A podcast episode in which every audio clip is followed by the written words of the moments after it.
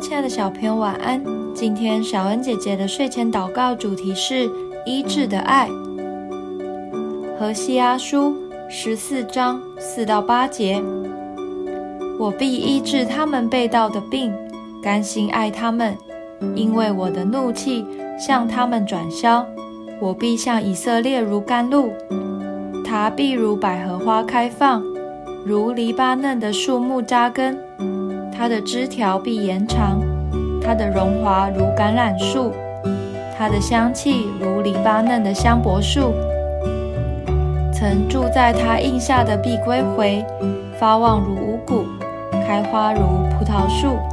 它的香气如黎巴嫩的酒。以法莲必说：“我与偶像还有什么关涉呢？”我耶和华回答他，也必顾念他。我如青翠的松树，你的果子从我而得。在神的眼光里，人的背离就像是生病了一样，而神决定要用爱来医治人。为什么说人背离神呢？因为神曾经与人立约，但是人却没有遵守。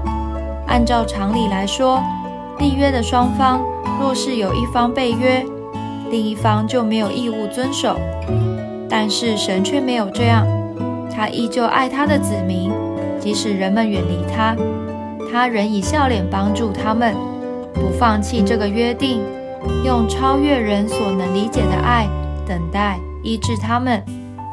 耶稣基督来到之后，神不仅是等待人回转归向他，他更主动积极寻找失丧的人。我们一起来祷告，亲爱的主，在我不认识你的时候，就像一只走丢的小羊，到处跌跌撞撞。谢谢你把我找回来，又用你的爱医治我，包扎我的伤口。在你爱的怀抱里，我不再感到有什么缺乏。奉主耶稣基督的名祷告，阿门。